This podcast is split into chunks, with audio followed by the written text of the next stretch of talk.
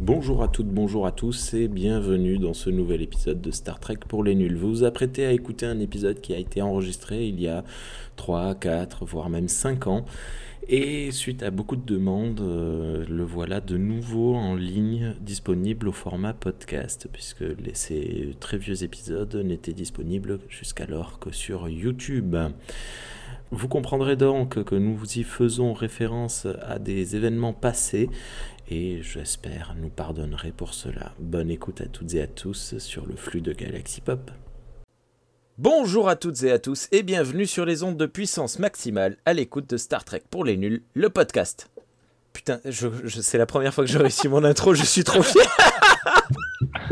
on a été scotché là, on n'a rien dit, t'as vu? On voulait pas te déconcentrer cette fois-ci quand tu vois l'échec de la semaine dernière. Enfin bon, nos cadets montent en grade et se lancent dans le triptyque Cannes. Bonjour chevalier Renaud. Cannes Salut à tous. Et bonjour Absol Charles. Salut. Et bonjour à notre commandeur Dragor. Salut. Et bonjour, roulement de tambour. À JP Bonjour. Alors Byron ne sera pas avec nous cette fois-ci non plus, mais il reviendra bientôt, c'est promis. Quant à moi, je suis Rémi et vous écoutez Star Trek pour les nuls.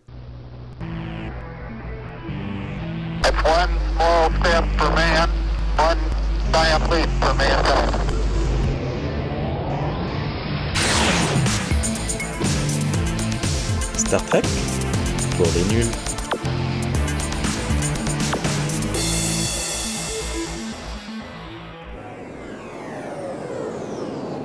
Alors, avant toute chose, quoi de neuf? Quelles sont vos news un petit peu geek du moment? Euh, ben, Je pense que la... Ben, la, Coupe du Monde, non, désolé. Euh, non, mais euh, pour être plus sérieux, il y a le malheureux décès du légendaire Harlan Ellison.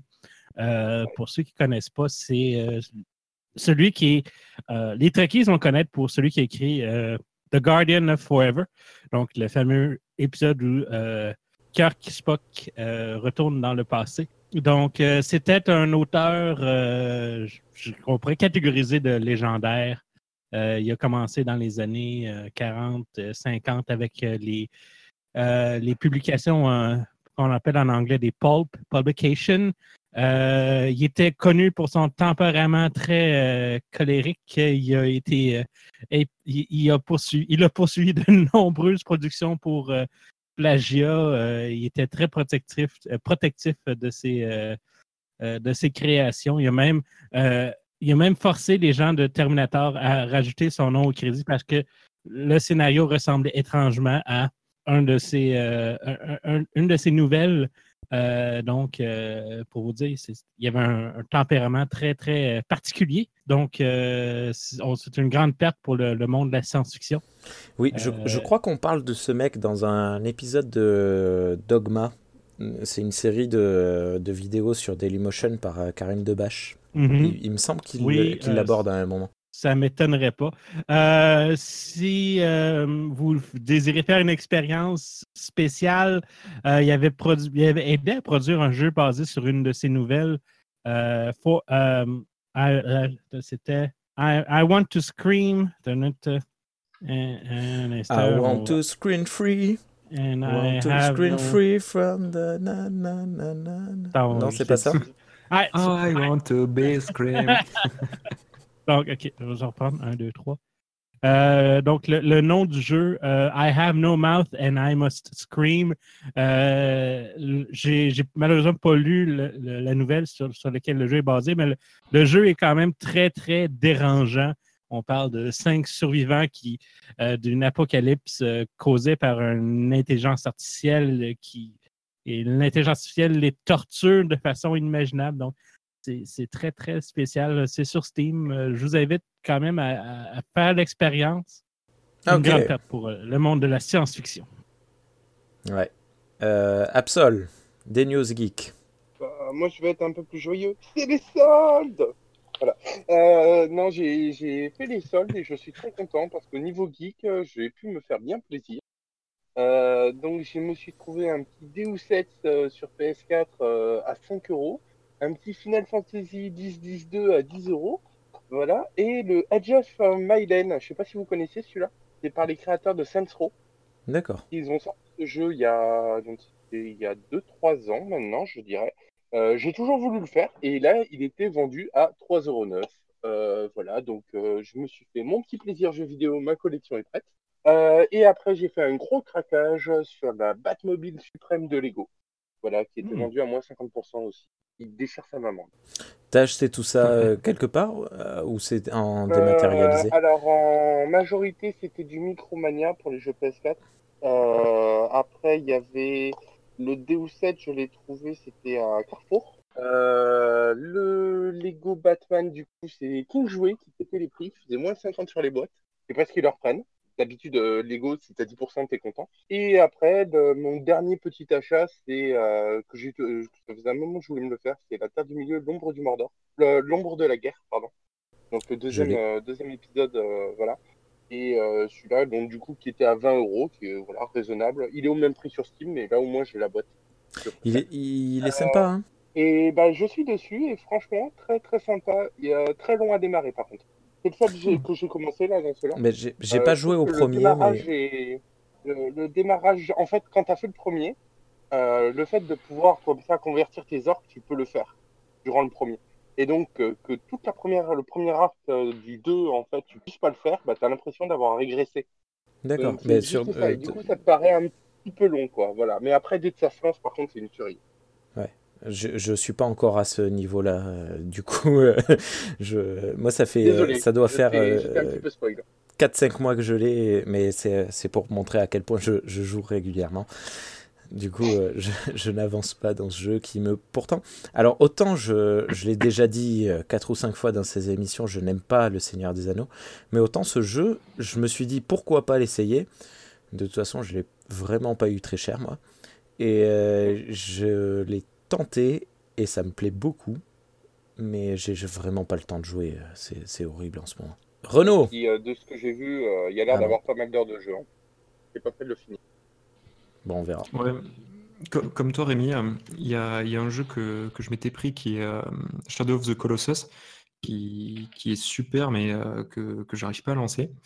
Euh, sinon, moi, ça va plutôt être euh, au niveau du- des séries en ce moment. J'ai essayé de me lancer dans la dernière saison de Walking Dead sans succès. Euh, c'est la première fois Walking Dead où je laisse tomber la série. Euh, Mais c'est de la grosse daube Ouais, fran- franchement, très, très déçu au bout du quatrième épisode. J'ai essayé de, de forcer un peu, mais j'ai laissé tomber.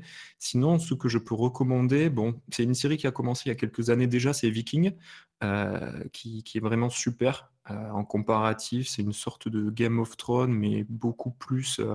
Euh, bon, forcément, ça, ça reprend l'histoire des Vikings, mais beaucoup plus réaliste.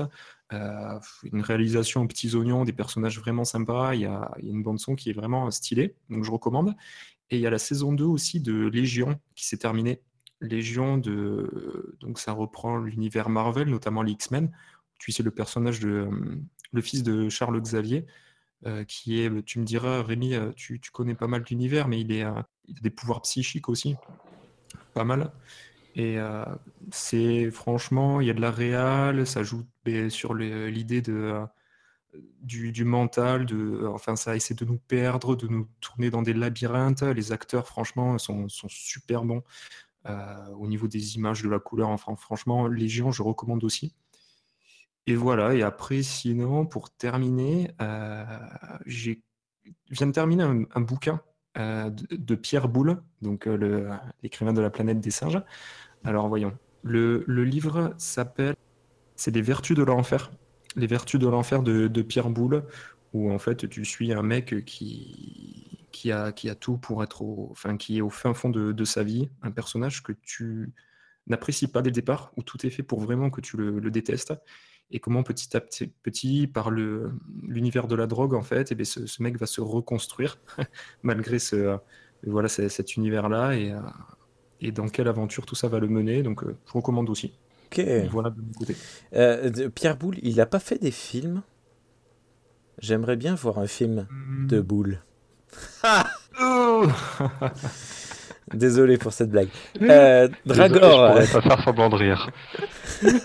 Dragor, quels sont tes news.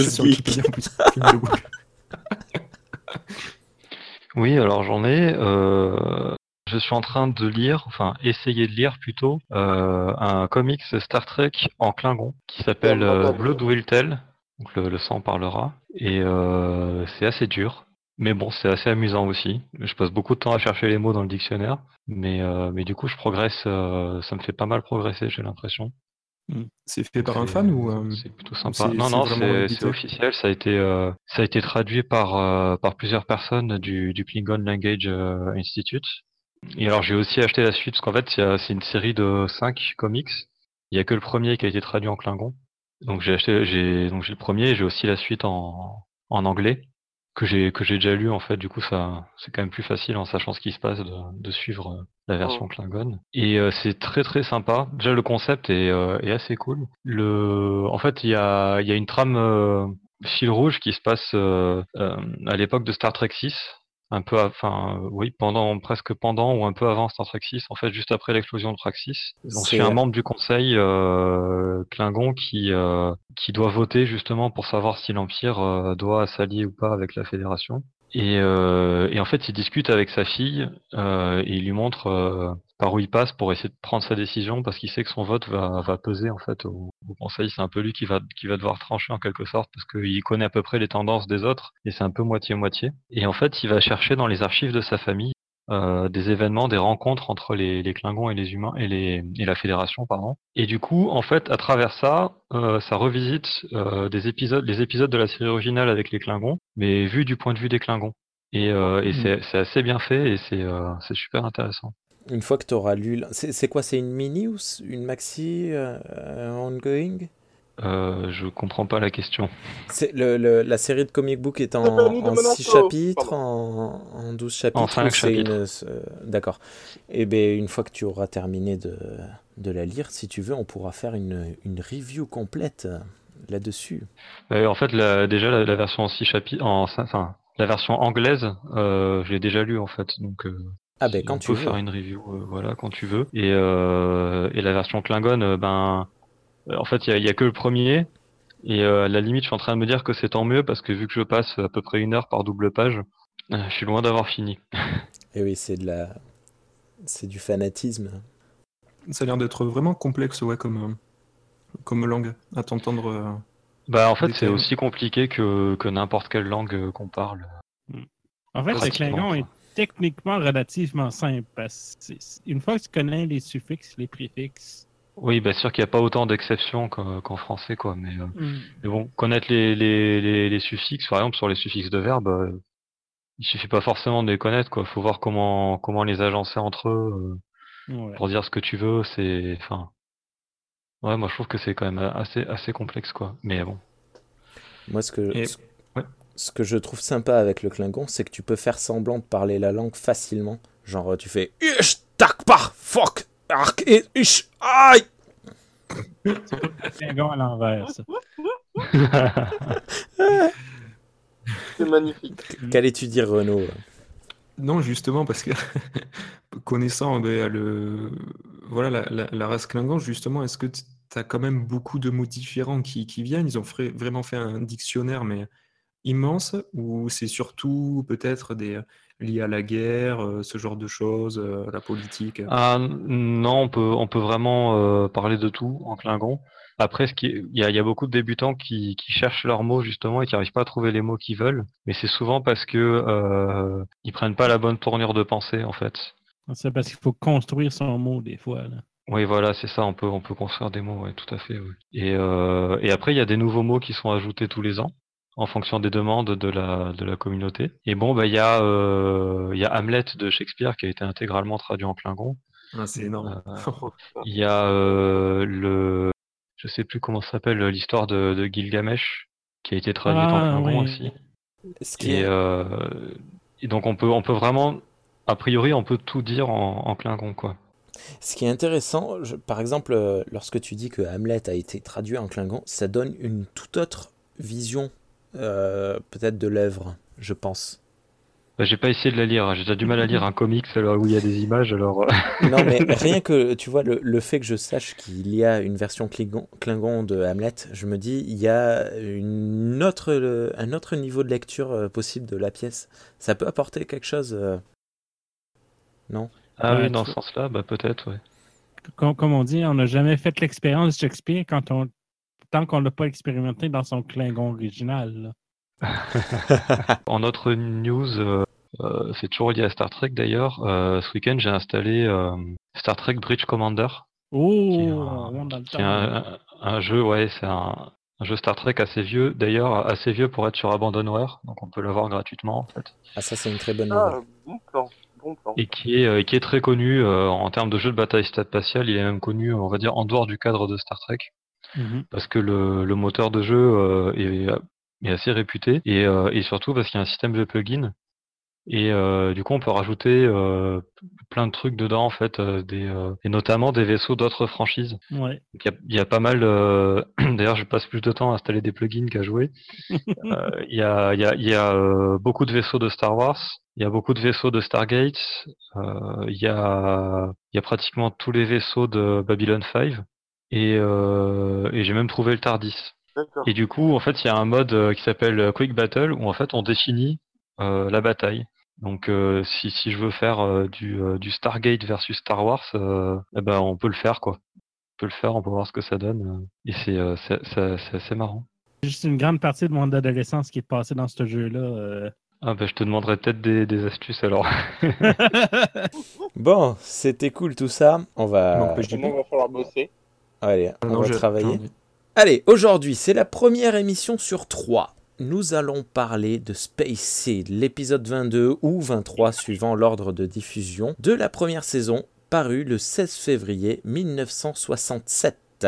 Euh, comment est-ce que vous voulez procéder, les gars? Est-ce qu'il y en a un d'entre vous, euh, Renaud ou Absol, qui, qui Si vous voulez, ou je, Charles je qui peux faire le résumé. Moi, je l'ai prêt. Eh Vas-y, bien, vas-y, c'est je- parti, je nous t'écoutons. Voilà, et vous complétez si besoin. Alors, euh, Space Seed, du coup, ou les derniers tyrans en français. Hein, Alors, le résumé de l'épisode, on découvre, euh, enfin, l'USS, du coup, découvre le Botany Bay, donc un vaisseau euh, qui a été lancé dans les années 90 pendant une fameuse guerre, euh, les guerres eugéniques. Donc eugénique, pour ceux qui savent pas, c'est le fait d'améliorer l'humanité euh, via la génétique, donc en modifiant les gènes. Sur ce vaisseau-là, du coup, l'équipage de l'USS vont retrouver 72 personnes qui sont endormies, plus de 200 ans. Et ils vont déterminer que, en faisant une fausse manip, qu'il y a une cellule de, de. C'est de la cryogénie, en fait. Moi, je, je suis parti là-dessus, mais ouais. ouais. Je suis pas Voilà, sûr que ce donc, soit euh, précisé la technologie utilisée. Ouais, parce que c'est pas dit en fait durant l'épisode, mais c'est pour ça, c'était la question con. Euh, du coup, il y a une des, des, des chambres froides entre guillemets qui se qui s'active pour réveiller euh, la personne à l'intérieur et ils en déduisent que c'est le chef du bâtiment. Spock euh, va faire des recherches pour euh, essayer de découvrir un petit peu euh, que pourquoi un vaisseau aussi vieux humain traînerait dans euh, et pendant ce temps-là, le chef, du coup, a été ramené sur l'USS Enterprise et se réveille. Et il va commencer bien comme il faut, puisqu'il va menacer la vie du docteur McCoy. Voilà. Euh, docteur McCoy, d'ailleurs, qui a quand même les couilles, parce qu'il ne réagit même pas. Il a un couteau sous la, sous la gorge et non, non, c'est pas grave. Oui, vas-y. Alors, euh, euh, la, la thyroïde, elle est un petit peu plus sur la droite, si tu veux. Je, trouve cette beaucoup scène aimé, magnifique. Il est génial ce personnage. Elle, elle est géniale. Donc voilà, donc pendant ce, pendant ce temps, du coup, Spock fait des recherches et va découvrir du coup la véritable identité de, leur invité, en fait, tout simplement. Euh, alors, son nom, je vais en chier pour le prononcer, c'est Kan no, Nonien Singh. C'est bon? Ouais, ouais. je t'en ai bien sorti. Ah, Donc, ça me fait penser à un truc, les, les, euh, le commandeur et, et JP. Euh, Nonien Sung, il n'y a pas un, un lien avec. euh, Ah, j'ai perdu Oui. le nom. Le, le docteur qui crée. euh, Ouais, Noonien Soong, c'est ça. Oui, ben en fait, il y a une histoire qui dit que Gene Roddenberry aurait connu quelqu'un du nom de Noonien Soong euh, durant la guerre et euh, aurait utilisé ce, ce nom pour essayer de le retrouver, là, mais c'est une espèce de semi-légende urbaine. là. C'est Mais euh, est-ce que je, est-ce que je sache, je sais pas? Il n'y a pas vraiment de lien à faire jusqu'à temps qu'on arrive peut-être dans Enterprise, que là, le, le lien a comme été manufacturé, mais on en parlera rendu là. Voilà, pour, pour la petite info, le, le, la personne qui a créé Data dans, dans la série Next Generation euh, s'appelle le docteur Noonien Sung. Et dans la série Enterprise, on voit un de ses ancêtres. Bref, euh, continue Charles. Euh, donc voilà. Et donc il découvre aussi que c'est un humain en fait euh, génétiquement modifié, euh, du coup bah, qui était chef de guerre pendant la, fameuse guerre eugénique et c'était l'un des plus dangereux et qui contrôlait le tiers de la Terre. Khan va par la suite séduire par la force Marla MacGyver qui va le qui va l'aider à réanimer le reste de son équipage et à prendre le contrôle du vaisseau. Par la suite, du coup, euh, Kurt va être en mauvaise posture puisqu'il va être en, en grand manque d'air, littéralement, et dans une chambre de décompression. Euh, MacGyver va donc euh, se retourner contre Khan pour libérer Kurt avec l'aide de Spock. Elle va faire Voilà. ça avec Ils un petit tournevis et un élastique. Avec un petit tournevis, ouais, voilà. Ouais. Euh, euh, et euh, du coup, ils vont réussir à arrêter Khan. Et on finit du coup euh, l'épisode sur un mini tribunal où Kurt décide euh, du sort de Khan et de ses hommes, qui vont être du coup bannis sur la planète Celti Alpha 5, une planète déserte mais habitable quand même. Euh, et MacGyver décide de suivre Khan au lieu de passer en cours martial. Très surprenante euh, cette fin d'ailleurs. Ouais. oui. Mais on y reviendra euh, un peu plus tard. D'abord, j'aimerais discuter un petit peu du début de l'émission. Non, maintenant. de, de- du début de l'épisode, de, de ce que vous avez pensé, de cette mise en ambiance. euh. Alors, tu veux peut-être commencer comme j'ai fait le résumé? Ah. Non, non, vas-y, je te, je te laisse sur ta lancée, c'est parfait. Salopard, il a pas En envie fait, de il en a marre de parler. Mais non, chacun son tour, quoi. Ah, d'accord. Ce que j'en ai pensé, c'est euh, mitigé. Après, c'est c'est le souci que, que j'ai maintenant, et je pense qu'on qu'ont tous les gens, c'est quand tu t'attends à quelque chose. Là, je, tu nous avais dit qu'on allait euh, donc lancer la thématique sur Cannes. Moi, euh, bon, juste du, euh, du personnage, euh, même en dehors de Star Trek, bon, quand, quand tu commences à parler de Khan, tu sais que c'est un personnage important. J'attendais un peu plus, même si c'était la première saison Star Trek, euh, je m'attendais un peu plus. Donc euh, mitigé, mais c'est parce que voilà, j'avais des attentes. sinon, c'est comme on avait parlé lors des, lors de la première émission sur les épisodes pilotes. C'est les premières saisons de Star Trek, elles sont peut-être un peu kitsch, mais voilà, dans les thématiques et les sujets abordés, il y a des choses très intéressantes et on, on en reviendra, de- on reviendra dessus. Et c'est surtout ça qui, qui m'a bien intéressé plus que le personnage de Khan en lui-même. Ça t'a fait un peu l'effet euh, dragon rouge de, de- du silence des agneaux? Ouais, il faudrait que je le revoie, Dragon Rouge. Après, euh, Non, mais euh, dans le sens où on est toujours déçu euh, lorsqu'on apprend les origines. À part que là, du coup, en l'occurrence, les, les, les origines ont été écrites avant euh, le- la période euh, un Mhm. peu. euh, ouais. Après, c'était euh, c'était pas tant les origines, c'était le personnage de Khan. C'était pas tant de savoir la première fois qu'il est apparu, c'était de savoir comment il était traité dans, dans les premières saisons. C'était plus ça.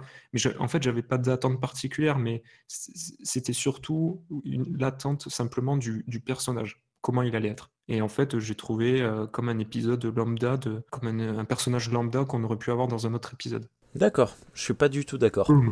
Euh, Charles, qu'est-ce que t'en as pensé un petit peu de manière générale? Alors, de manière générale, moi, personnellement, j'ai beaucoup aimé. Je rejoins un petit peu quand même euh, sur le côté euh, déception, entre guillemets. C'est-à-dire que bah, les fans de Star Trek parlent tellement de Khan qu'il est magnifique, il est machin et des trucs, que quand tu regardes un épisode qui, qui va être centré sur lui, bah, tu dis, ouais, bon, ça va envoyer. Et là, tu, vois l'origine du personnage, je fais, ok, ok, ok, ça passe, mais je m'attendais à mieux, quoi. Voilà, il y a juste ce côté-là. Euh, c'est un petit peu. En fait, moi, je m'attendais euh, un petit peu comme la première apparition d'un Dark Vador, tu vois.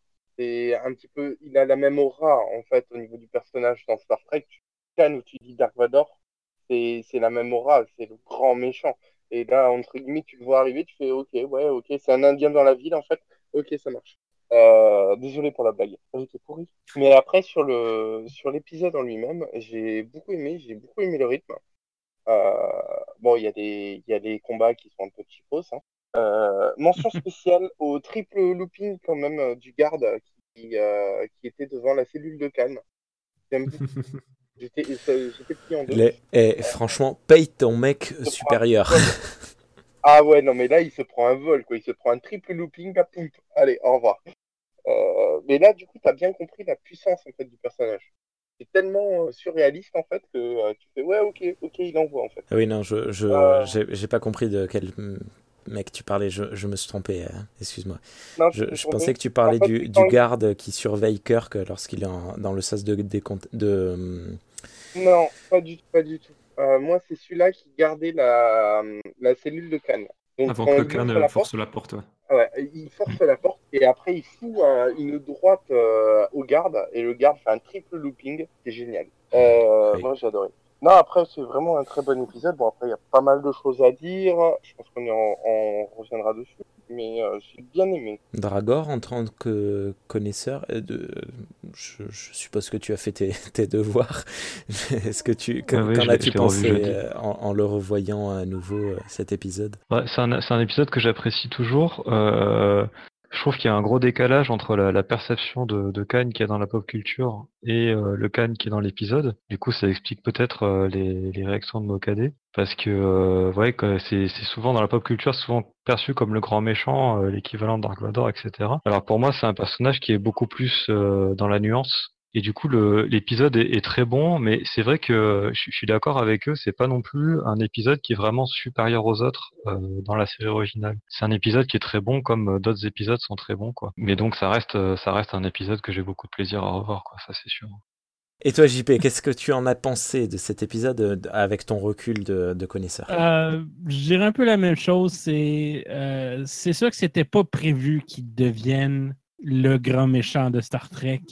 Euh, ça paraît un peu quand on regarde la série originale, mais en même temps, je pense que euh, ben, je pense que le grand charme de tout l'épisode, c'est vraiment Ricardo Montalban, l'acteur derrière Khan, est tout simplement comme fantastique. C'est un- je pense que sa, sa- sa caractérisation du personnage, son sens de la supériorité qui transperce l'écran, euh, je pense que c'est ça qui fait le personnage en tant que tel. Je pense que c'est ça, je pense, qui a inspiré justement les producteurs à faire venir le, le personnage en 82. Euh, Ouais, il, est, il est clair que de toute façon, dès la première apparition, même alors qu'il dort, mm. personnellement, je trouve que Khan a une classe, mais énorme. Il a un, un charisme qui transperce Ouais. l'écran, c'est énorme. Et il faut dire que ouais, le, le- le casting était, euh, je dirais, inspiré un peu, c'est-à-dire de prendre un acteur mexicain pour jouer un personnage techniquement est d'origine hindoue, euh, mais considérant euh, la mentalité des années 60, c'était déjà quand même beaucoup. Je dirais pas félicitations, mais en même temps, c'est c'est comme c'est le mieux qu'ils pouvaient faire à cette époque-là, considérant les. Félicitations pour l'époque, en fait. Non, non, mais Ouais, c'est- vrai que sur- surtout, surtout un- quelqu'un qui a été euh, pratiquement maître du monde Mhm. euh, et qui est, qui est, enfin, qui est même euh, admiré par les membres de l'équipage. Ouais, Euh, c'est vrai. que dans le contexte des années 60, c'est déjà bien que ce soit pas un homme blanc, quoi. Oui, admirer et jalouser. Et ça, c'est vraiment très, très important, oui. Mhm. Et sinon, je vous rejoins euh, tous les deux sur le, le côté charismatique de, de l'acteur et du coup de ce qui donne au personnage vraiment ce magnétisme. euh, ouais, c'est plus, c'est presque du magnétisme quoi qui, qui s'en dégage et, euh, et c'est va- et c'est assez bien rendu aussi par la, les réactions des, des, des autres acteurs autour de lui. Je pense qu'il perd un peu en, en puissance par rapport à la relation qu'il y a, qu'il a avec le personnage de, de MacGyver. C'est Ah ouais. euh, ouais, parce que je, je trouvais justement que euh, c'était un personnage, tu vois, qui, qui était réfléchi, dangereux. Euh, il y a ce, dîner où justement, mais pour moi, c'est la scène de, de l'épisode où en gros, tu as, un échange verbal, comme on a pu le voir dans d'autres épisodes, une partie d'échecs en fait, où tu as justement ben, euh, Kirk qui reste en retrait, tu as Spock un peu qui attaque et, euh, et Kirk qui observe. Et je trouvais que justement, Khan s'emporte très vite et j'ai l'impression qu'en fait, il, quittait la table bon, pour se protéger, mais presque pour bouder, et qu'après, pour montrer sa puissance, il était obligé de martyriser la femme et de lui dire Est-ce que tu, tu seras voué à moi? Euh, Sinon, euh, va-t'en, j'ai pas envie de te parler. Enfin, je, je trouvais qu'il perdait un peu en carrure, en, en, euh, Après, de si manière imposante. De ce, de ce côté-là, en fait, il fait que bouder le personnage. Parce que quand Ouais. quand, quand t'as Kirk qui lui pose les premières questions, l'autre il fait Oh, j'ai mal à la tête. Oui, voilà. Mais, mais, euh, sauf que il, il boude pas en fait, c'est euh, c'est c'est toute sa stratégie de, de manipulation pour s'emparer du vaisseau. C'est vrai que ça C'est- fait un, petit peu ça, quoi. Voilà. Après, c'est Et- c'est ça le souci, c'est il, il va pour manipuler. Après, quand même, il, il en espère beaucoup. Alors, c'est c'est vraiment alors qu'il qu'il est très fort. Bon, après, euh, comme tu disais, il a, il y a un quart de la planète, je crois, il me semble, qu'il a, qui était en son pouvoir. Alors, il, de- il devait vraiment être sûr à 100, voire Ok. 200% de la réaction de MacGyver pour lui dire je vais euh, prendre en otage l'équipage. Ce qui lui balance son plomb dès le départ. hein. Ça, c'est. Ouais. Ouais, C'est-à-dire qu'elle est déjà en son pouvoir à ce moment-là. Il y a, effectivement, elle change plus tard. Mais euh, quand elle euh, quand elle suit sa, sa stratégie, euh, au départ, elle voulait vraiment le faire, quoi. Et je trouve que le, les, les scènes où il la manipule sont sont assez. Moi, je trouve qu'elles sont assez bien faites. Enfin, euh, pour avoir connu des personnes manipulatrices, euh, c'est un peu comme ça qu'elles agissent, quoi. Elles soufflent le chaud et le froid. euh, ça. Après, euh, il y a une scène qui est très importante pour expliquer un petit peu euh, pourquoi justement euh, MacGyver est aussi manipulable. C'est la, la scène de remontrance de Kurt. Ouais. Donc, t'as Marla, euh, MacGyver, du coup, qui était euh, en extase ils l'ont trouvé endormi, euh, et en extase quand il était, euh, quand il était euh, sur la civière en train d'être soigné.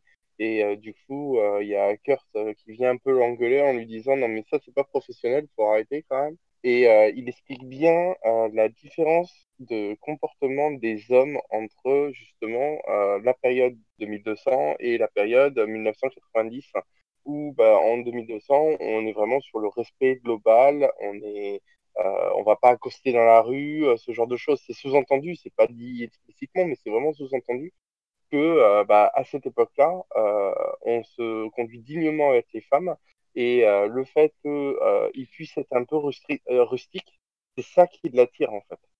C'est le côté rustique. En plus du fait qu'elle est historienne et que c'est un de ses sujets d'étude. En, en plus de ça. Mais il n'y aurait pas eu cette scène, je pense que la manipulation aurait moins bien marché. Oui, elle aurait Ouais, été non. moins crédible, c'est ça que tu veux dire? Euh, voilà, c'est- ouais, moins crédible. ouais. Que ce Mm. retournement de veste comme ça aurait été moins crédible. ouais. JP Non, je, je suis d'accord. En fait, on voit justement que- qu'elle ne se sent pas à sa place nécessairement sur l'Enterprise, puis que justement, le fait de rencontrer une figure légendaire, c'est comme quelqu'un qui, qui, je sais pas moi, euh, qui étudie euh, Joseph Staline, puis qui se ramasse un nez devant lui, puis à force de l'étudier, euh, devient comme un grand fan de. de- de- c'est- dur à, à expliquer en tant que tel, mais tu sais, c'est ça, c'est à force d'étudier quelque chose, euh, peut-être, euh, tu tu sais, je pense que c'est aussi le, le fait que quand on, on- on étudie l'histoire, des fois, certaines personnes ont tendance à la roman, romanciser. Et je pense que c'est un peu ce qui arrive là. euh. On est tous fans de Jules César. hein. Ouais, c'est ça. Jusqu'à temps Ah, qu'on D'ailleurs, oui, ils en... D'ailleurs, là, il y a un dialogue dans le... On parle de ça et c'est euh, c'est vachement intéressant. Mm. Ils font exprès, en plus, de choisir des, des figures euh, historiques qui sont assez euh, plutôt admirées. Napoléon? Euh, ouais, ils parlent de Napoléon et je crois qu'ils parlent de César aussi. Oui, il parle de César, oui. C'est viking directement aussi, je crois. parle euh, de, de l'empire de César que- avec Rome et tout ça. Non, après, pour, euh, pour revenir à, à ce que tu disais, Dragor, c'est vrai que au final, c'est vrai que la, la possession en fait est assez bien amenée euh, du fait, bon, déjà que, que lui découvre le dessin, enfin qu'elle elle étudie justement les hommes de pouvoir de, du XXe siècle, que ben, elle a pris en dessin. euh, ensuite, qu'il l'embrasse, c'est vrai que c'est étape par étape et petit à petit, tu, tu as raison. En fait, il, il commence à, à s'avancer, à s'approcher d'elle pour ensuite la, la, la mettre entre, entre ses mains, quoi. Ça, c'est euh, au final, c'est vrai que c'est bien travaillé. Ce que, en fait, euh, moi, je critiquais, c'était la première scène, en fait, où elle va voir cet homme-là. La manière dont c'est filmé, tu as presque l'impression que c'est pas tant euh, le côté historienne, en fait, qui a l'air ébahi par cette découverte, mais plus une femme attirée par quelqu'un. Tu as, un gros plan, en fait, sur son visage, tu sais, très lumineux, très scintillant, en fait, où tu as l'impression qu'elle a des étoiles dans les yeux. Pour moi, c'était plus, je sais pas, plus l'idée, en fait, qu'elle était attirée par cet homme plutôt que le côté c'est une découverte qui.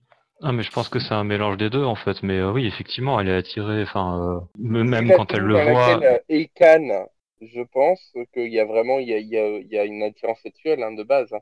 Ah ouais, ouais. Ouais, dans suis la d'accord. tenue ouais. dans laquelle il est quand il dort dans, dans le caisson, euh, tu, tu vois à peu près tout. quoi. C'est un truc un petit peu en, en maille, euh, comme ça, avec des grosses mailles. Donc, Mais tu- oui, mais même moi, je lui sauterais ça, dessus. ça, euh, voilà. Ça va, ta femme n'était pas derrière, t'as pas entendu? Comment? Justement, elle est Ta d'accord. femme t'as pas entendu, c'est bon? Ok. Euh, alors, je, je vais changer de sujet un dire petit oui. peu. Non, non. Je vais changer de sujet un petit peu et me tourner un peu vers, euh, vers Dragor et, et JP. Il y, a, il y a une scène qui m'a un peu surpris là, en la regardant à nouveau. Comment ça se fait que Kirk arrive à se souvenir que Botany Bay, c'est le nom d'une colonie pénitentiaire australienne? Ok, Kirk est super brillant. On l'a déjà vu euh, dans les, dans les séries, euh, dans les, dans les épisodes précédents, euh, on le verra dans d'autres épisodes. Mais qu'il connaisse à ce point l'histoire de l'humanité sur ce à ce point, enfin, je trouve que c'est énorme.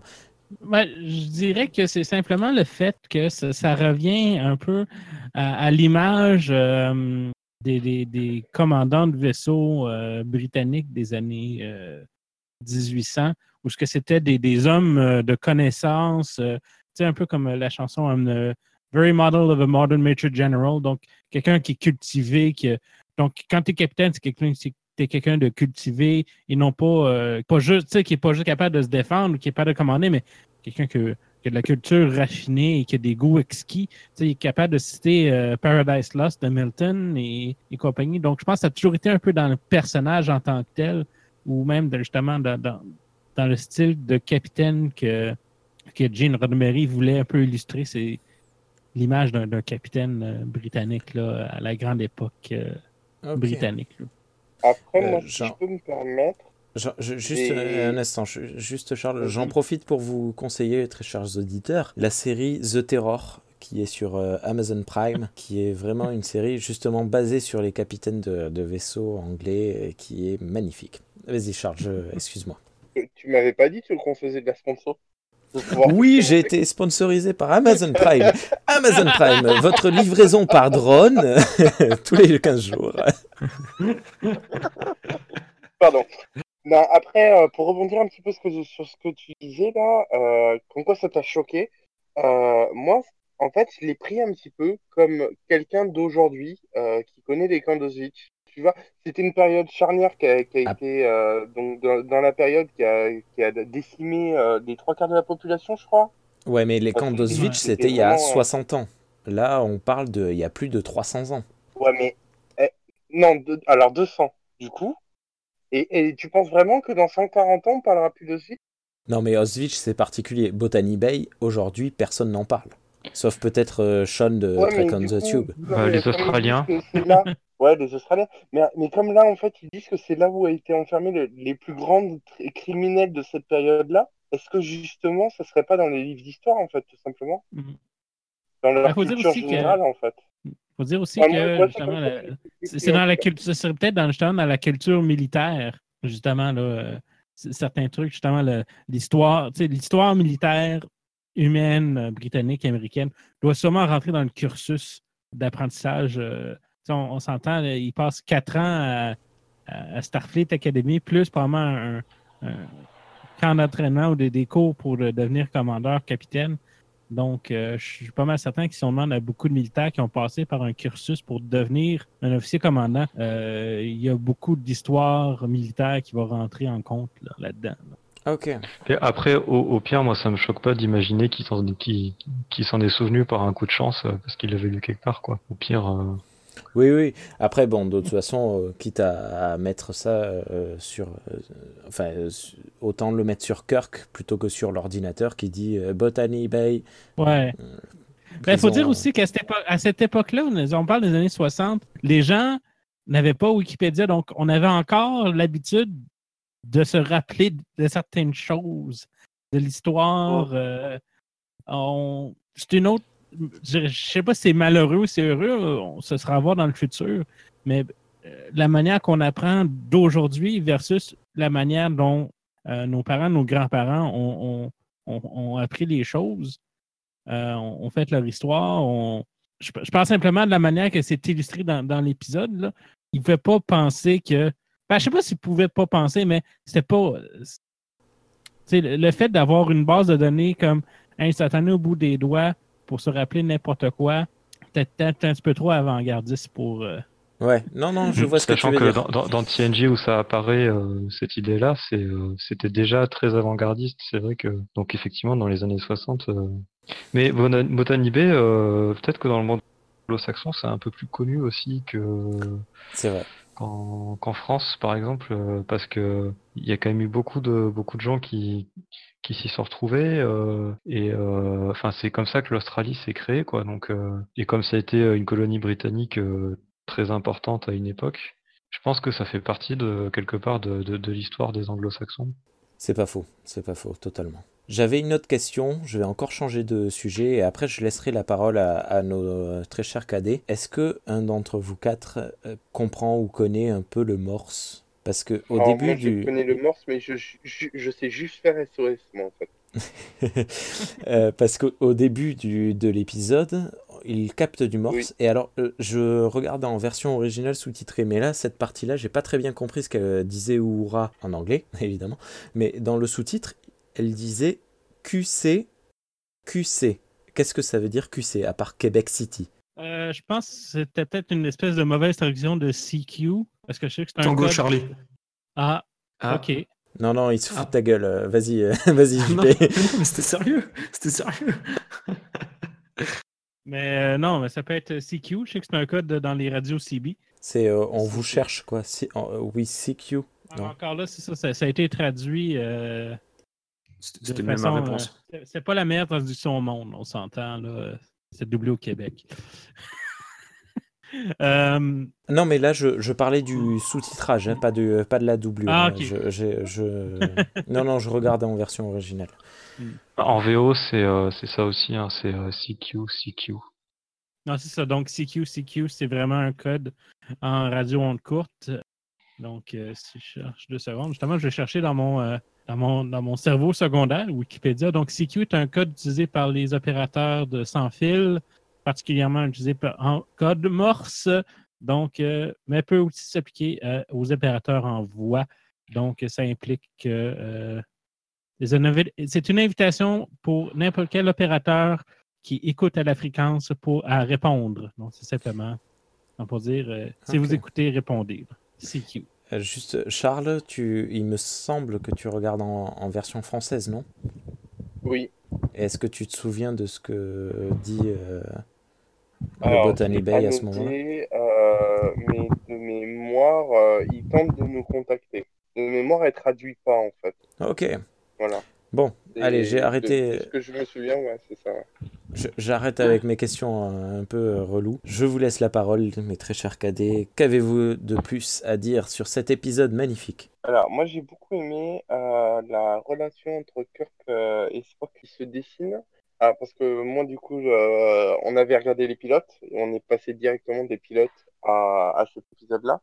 Et on sent vraiment que euh, la relation, euh, c'est une relation qui est en train de se, de se former et une relation de confiance. Euh, Il y a même Kirk euh, qui cherche un peu Spock. Euh, J'avais noté, moi, justement, euh, il le cherche un petit peu, comme il trouve pas les informations du premier coup sur le, sur le bâtiment, qu'il n'est pas dans les registres, en fait. Ah, et ça vous agace Non, mais je peux pas ressentir cette émotion. Ouais, c'est ce qu'on va dire, quoi. Il y a plein de petits pics, en fait, comme ça, où ils vont se chercher un petit peu. Euh, notamment au tout début, euh, où ils voient le vaisseau, euh, Kirk, Spock dit non, mais à tous les coups, c'est pas, c'est pas un vaisseau humain. Ah, mais c'est un vaisseau humain. Ah bah, vous voyez, c'est un vaisseau humain. Oui, en fait, vous cherchez constamment à me, à me mettre en tort, quoi. Voilà. Il y y a une petite relation comme ça d'amitié qui est en train de, se construire où ils se cherchent un petit peu tous les deux. Et on le ressent bien notamment au niveau de... Ah, comment décrire la scène? Où justement, il y a euh, MacGyver, du coup, va euh, sauver Kirk. Elle le sort à l'instant de la chambre. Et il y a euh, Spock qui est, euh, qui est avec un garde ennemi.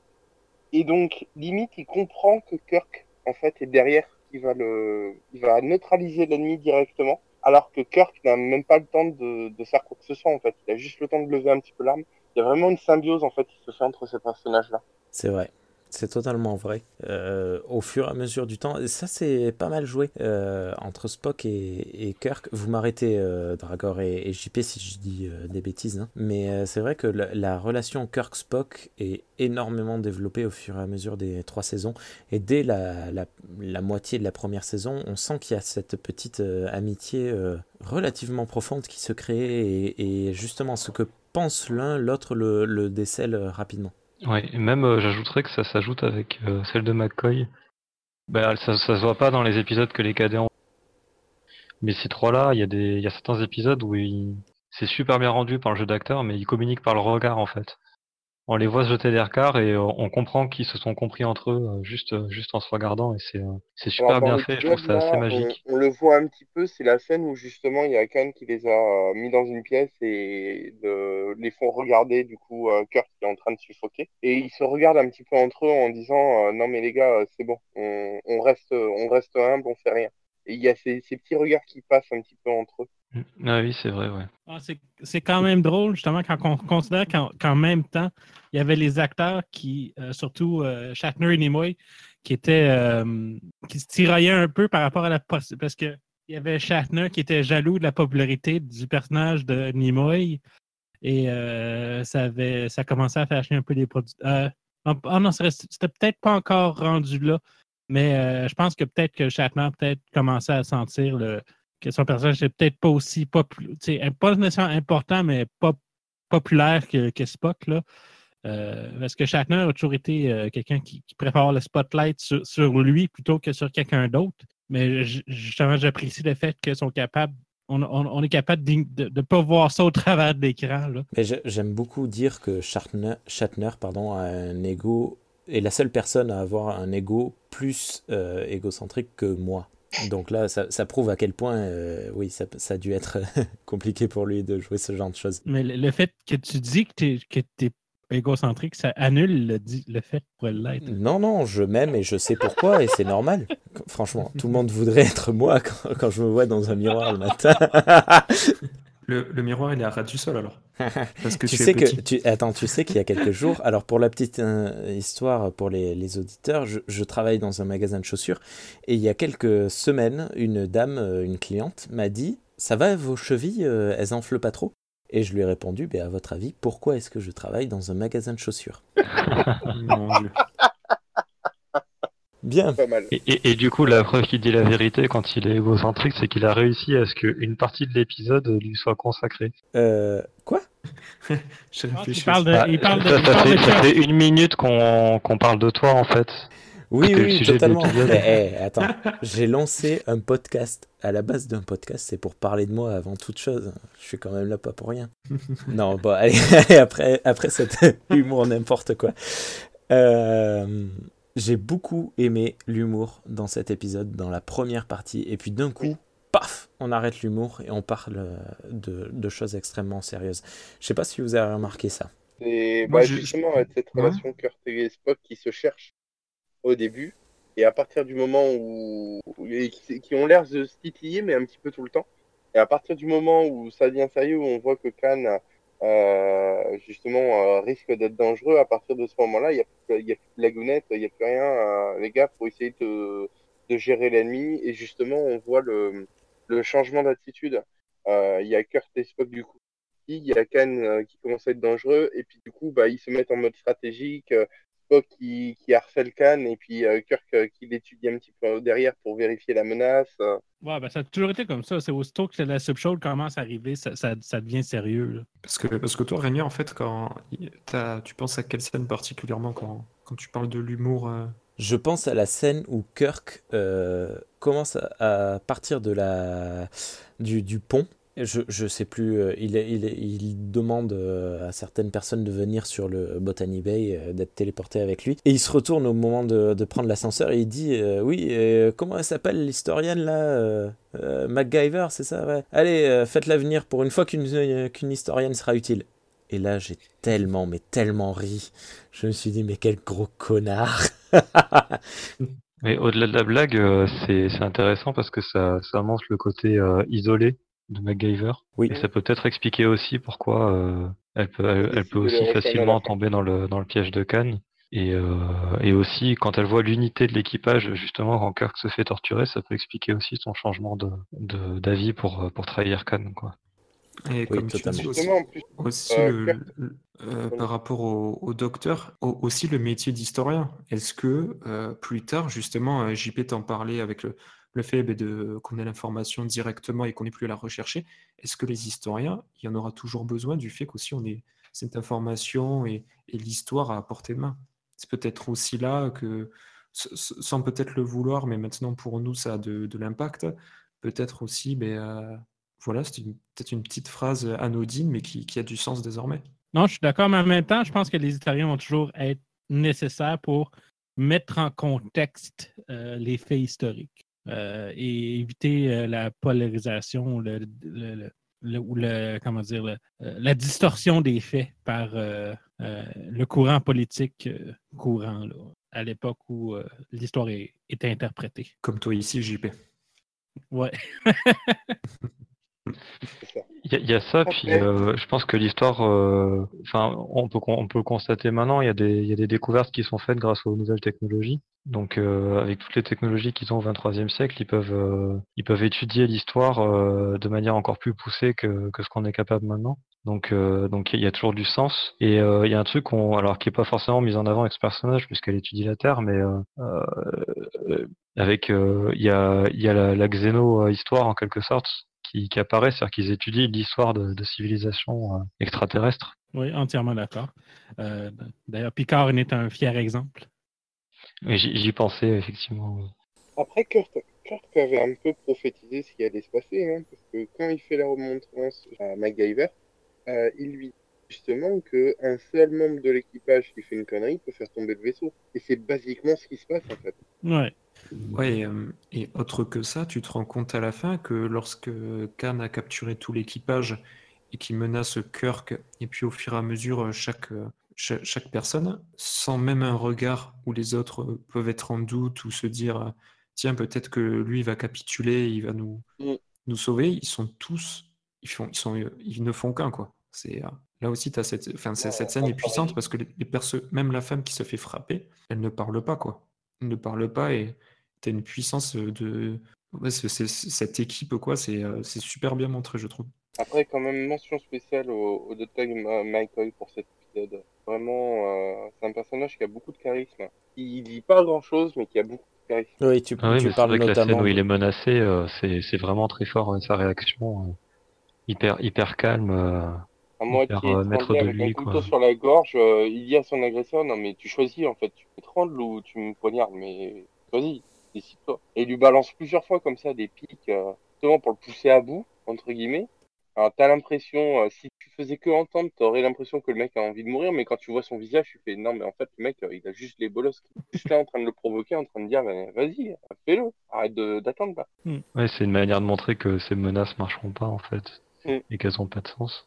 Mais c'est très très courageux quand même parce qu'il il aurait pu tomber sur un espèce de psychopathe qui lui aurait dit ok je fais les deux en même temps et puis on n'en parle plus. Oui mais si ça avait été ça il l'aurait déjà fait en fait. Et je pense qu'il le sait. C'est vrai, c'est vrai. Ce qui m'amène quand même à penser à cette magnifique, mais vraiment, quand j'ai revu la scène là, je, je, trouve vraiment ça super. La scène de Kirk Fu dans la, dans la salle des machines avec euh, dont on parlait, dans, on, en a parlé un peu dans l'épisode pilote, le Double Fist Kirk, qui est magnifique. Il y en a trois. Oui, il m'a semblé ouais, qu'il y en a. Ouais, j'en ai vu un particulièrement. Les autres, j'ai pas fait attention. Ben, en fait, dans une seule séquence, il en cale trois. Pam, pam, pam. Il lui met. Euh, mais, mais euh, Bon, on, oublie qu'il y a plein de doublures, enfin que c'est tout le temps la même doublure, mais une scène comme ça, il lui prend. Euh, il y a une scène de catch où il saute sur le mur, il lui chope les jambes entre le cou et hop, il, le, il le balance par terre. Je, je trouve ça génial. Une scène comme ça tournée aujourd'hui, on dirait que c'est une, des meilleures scènes de baston euh, de tous les temps. C'est mm. génial. Oui, c'est la, manière de filmer qui, qui peut faire que ça paraît ridicule. Exactement. Mais, euh, mais en fait, il y, a pas, il y a beaucoup de chorégraphies maintenant qui sont complètement ridicules, mais comme c'est filmé euh, de très près avec du shaking caméra, on voit, on voit à peine ce qui se passe. Du coup, ça a l'air vachement bien, mais en fait, euh, il cache beaucoup la misère. Quoi. Et, d'ailleurs, mes, mes, nombreuses visites au set tour à Tanganroga m'ont fait remarquer certaines choses dans la salle des machines en tant que telle. Premier fait que l'espèce de bâton que Kirk utilise pour rassommer Khan, ce n'était que pour cet épisode-là. Ça n'a jamais réapparu par la suite. ensuite, quand on regarde la salle des machines, il manque le gros réacteur au milieu. la salle est entièrement vide. Parce que normalement, il y a une espèce de gros réacteur en matière antimatière dans le milieu de la salle euh, qui est absent. Euh, donc, euh, c'est quand même intéressant de, voir qu'ils n'ont pas hésité à, à, déconstruire certains éléments de la, salle des machines juste pour faire de la place pour la bataille. Mm. On va même ajouter des éléments pour le bien euh, de la scène. là. Après, le, le seul défaut vraiment de cette euh, scène de combat, c'est la fin juste. Il frappe avec le marteau, là, tu fais oh là là, oh, oh, oh là là, il frappe pas là. Là, il frappe pas du tout. oui, le coup les, deux derniers coups sont dans le vide, ouais. Oh, ils, ils sont moches. Ils sont très très moches. là, tu sens que ça vieillit quand même. Le, le flingue aussi que Khan broie dans ses mains. Le- Ouais. Ah oui, de flingue, j'avais oublié. La pâte à modeler, je sais pas ce que c'est, mais L'image est belle quand même, parce que tu vois le, le visage de Kirk euh, qui se ouais. déconstruit. Ouais, c'est vrai que maintenant on regarde ça avec des avec des, des grands écrans euh, en, en Full HD euh, machin. Que Tu penses à l'époque ils regardaient ça, euh, il y a la il y a la moitié des gens qui regardaient Star Trek déjà c'était en noir et blanc parce qu'ils avaient pas la télé couleur et c'était des télés euh, minuscules euh, qui devaient faire euh, je sais pas moins de moins de 15 pouces euh, peut-être 12 pouces à moitié flou en cathodique. Donc euh, je pense que ces détails-là euh, ils les voyaient pas du tout quoi. Non, non, c'est sûr, il y a beaucoup de détails qui ont qui, paraissaient pas à l'époque. Surtout que justement à cette époque-là, très peu de gens regardaient en couleur en plus. J'avais vu dans des dans des bonus, euh, je sais plus où, que en fait il y a, il y a certaines chaînes de télévision qui euh, qui pouvaient pas passer directement d'enregistrement. Donc en fait ils projetaient euh, les épisodes des séries qu'ils diffusaient sur un écran et ils filmaient cet écran avec la caméra du direct. Oui, en effet, ça. Ah, c'est euh, rigolo. Donc euh, vous imaginez la perte Ah, de qualité qu'il y a. euh. Ah, le bricolage, quoi. Eh, est-ce qu'on peut lancer le sujet difficile? Vas-y, c'est quoi? Euh, La technique de yoga des êtres supérieurs. Ah que- Comment ça? Qu'est-ce qui va pas? Ah oui, oui, oui, j'avoue. les, les étirements, là? Oui Ouais, ouais c'est ridicule. Non, mais là, pour ça, je vais, je vais prendre un peu la place de, du, du, du commandeur et de JP. Euh, on est dans les années 60 et on parle de personnes qui sont euh, des Indiens de- d'Inde. Et du coup, ils se sont dit, ouais, qu'est-ce qu'ils font les Indiens d'Inde Euh, ben, Ils font forcément du yoga. Pas tout l'équipage, Rémi. euh, tous, quand ils se réveillent, ils font les mêmes, euh, le, Ouais. le même exercice. Ben, ils suivaient euh, Khan, qui est indien, donc ils ont suivi euh, ses ordres, euh, ses, ses leçons. Non, Ouais, vous êtes mais pas d'accord? c'est pas c'est pas trop en faveur de l'épisode en fait parce que c'est un gros cliché raciste du coup. C'est un gros cliché Après, raciste, mais euh, d'époque. C'est compliqué. C'est Ouais. comme, euh, c'est comme le féminisme d'époque. Ouais. Mais c'est vrai que la, la, la série originale a été en avance sur pas mal de choses, mais elle a aussi maintenant de nos jours, et heureusement d'ailleurs, elle a, elle a vieilli euh, pas que euh, visuellement, elle a aussi vieilli dans, le, dans les mentalités quoi. Oui, d'ailleurs, Mais c'est je, moi, je pense qu'ils auraient pu faire quand même euh, cette idée du yoga, mais euh, beaucoup moins appuyé ou beaucoup moins forcé en fait. juste pour revenir sur l'i- l'idée du cliché, c'est un des seuls épisodes où on devrait voir la culotte du Hura, mais qu'on ne la voit pas. Quand elle est allongée par terre, euh, complètement évanouie, on- elle a la jupe euh, totalement relevée. Et en fait, on se rend compte euh, qu'elle a une doublure dans sa jupe. Bref. Tu vois, ça, c'est le genre de truc que je remarque pas. Désolé, JP. non, mais moi, parce c'est un, que. c'est un des trucs qui m'avait choqué quand j'avais, enfin qui m'avait choqué, qui m'avait surpris quand j'avais regardé la série originale. Il y a vraiment pas que dans cet épisode qu'on la voit en fait. C'est une espèce de surculotte qui est par-dessus le collant et elles ont tout ça. Euh, les, femmes en, en uniforme dans, dans, dans la série originale et en fait ça, ça arrive à très très souvent qu'on voit des culottes quoi. Je me rappelle quand j'avais commencé, j'avais fait un post sur Facebook, je disais euh, je me croirais dans un manga ecchi euh, tellement on voit de culottes quoi. C'est, j'avais trouvé ça assez euh, assez étonnant quoi. N'importe quoi. Voilà, c'est le, le féminisme des années 60. Il y a des femmes sur le pont, mais on voit leurs culottes. C'est le, c'est, c'est ce qu'on Ouais, disait c'est tout ça. à l'heure par rapport au racisme. C'est un pas en avant, mais euh, en fait, c'est qu'un demi pas en avant, je pense. On voit leurs culottes, mais bon, vu les. C'est plus ou moins justifié. Quand elles sont à terre, elles sont assommées. Bon, la culotte va. La, la jupe va pas tomber à pile droite, machin. Ouais, mais c'est justement la, pas. la courtesse de la jupe en fait le Euh, problème. Ça serait, ça Et serait puis- la jupe le problème, mais dans les années 60, voir une femme en pantalon. euh, Ben, dans le, le véritable épisode pilote, euh, elle a un pantalon, la number one. ouais. Mais bon, on voit Et pas le C'est une des raisons de- principales pour de lesquelles Spock. il a été refusé. Bon, quoi d'autre sur cet épisode Euh, euh, Je pense qu'on en a dit pas mal, non? Euh, Euh, oh, J'aimerais revenir, moi, sur... ah, Pardon, vas-y, Charles. Euh, Renaud. Non, l'i- l'idée de, justement par rapport à ces, à ces hommes de pouvoir de dictature, quand ils en parlent autour de la table et que Spock ne comprend pas de, de quoi parlent Ah, des humains, ils disent Mais attendez, mais euh, vous, vous êtes en train de- d'avoir de l'admiration pour cet homme? Il se moque un peu de lui, mais en même temps, euh, voilà, il y a, il y a cet échange qui aurait été super intéressant s'ils avaient un peu plus détaillé. Bon, après, euh, l'épisode dure 50 minutes, donc pas évident. Mais je trouve c'est intéressant comme scène, peut-être, pour, euh, pour développer. Oui, ce que euh, nous pouvons être à l'encontre de notre adversaire et pourtant l'admirer. Et quelque part, je vais vous spoiler un petit peu, mais je trouve, JP et Dragor, vous allez m- me contredire s'il le faut, mais je trouve que c'est ce que Scan fera dans le prochain film. Est-ce qu'on n'aurait pas là une inversion des rôles entre Kirk et, et Khan Hmm. Je n'avais pas fait le rapprochement, mais maintenant que tu le dis, euh, effectivement, ça, ouais, ça fonctionne. euh, euh, ouais, oui et non. En fait, faut- faudrait que je revoie la colère de Cannes, mais euh, Mais c'est pour le bientôt. Il, est plus, euh, moi dans mon souvenir, il est quand même plus dans la, folie et la haine vengeresse que dans l'admiration quand même de Kirk. Hmm. Ouais. Je dirais un peu la même chose dans le sens que justement, ça reste dans le deuxième, c'est vraiment une vengeance plus que de l'admiration. Tu sais, peut-être qu'il va le. Il va apprécier son, son style de commandement ou son. Moi, je sais pas. Je sais pas comment dire. ça. Par contre, par contre, le, le, le côté admiration euh, qu'il a pour euh, pour Kirk, euh, par contre, pour moi, il l'a en fait euh, à partir de la fin de l'épisode, euh, où il admire le, la décision de Kirk. Oui. Euh, ouais, déjà, il admire Kirk pour l'avoir vaincu, et il l'admire pour euh, pour la décision qu'il a prise de lui donner un monde à conquérir, de, du fait qu'il a réussi à comprendre sa comment lui fonctionne, euh, sa mentalité et la manière la, plus efficace de le neutraliser. Je pense qu'il l'admire pour ça. Et alors, c'est pas canon, mais le comics euh, Rolling in Hell, euh, désolé pour l'accent, qui se passe entre justement cet épisode et euh, la colère de Khan, développe vraiment ce côté-là. Et effectivement, dans ce comics, il est vraiment admiratif de Kirk. Mais parce qu'il se remémore la, la victoire de Kirk sur lui et les décisions qu'il a prises. Jusqu'à ce que, euh, voilà, je veux pas dire la suite, ne, mais bon, ne jusqu'à spoil pas trop l'événement parce que je passe. pense qu'on va en parler dans ces micros dans, dans, dans peut-être un épisode ou deux. Mais vas-y, vas-y. Ah, mais c'est bon, j'ai terminé.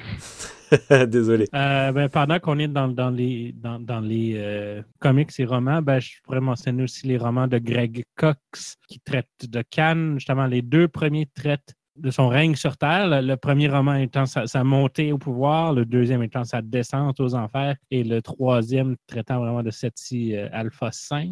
Euh, et euh, il y a un beau crossover avec euh, Gary Seven euh, dans les deux premiers romans aussi. euh, pour ceux que ça peut intéresser, c'est une bonne, très bonne lecture. Disponible uniquement en anglais, non? Sur Amazon. Ah, ouais, sur Amazon, probablement en anglais. Donc, euh, apprenez l'anglais.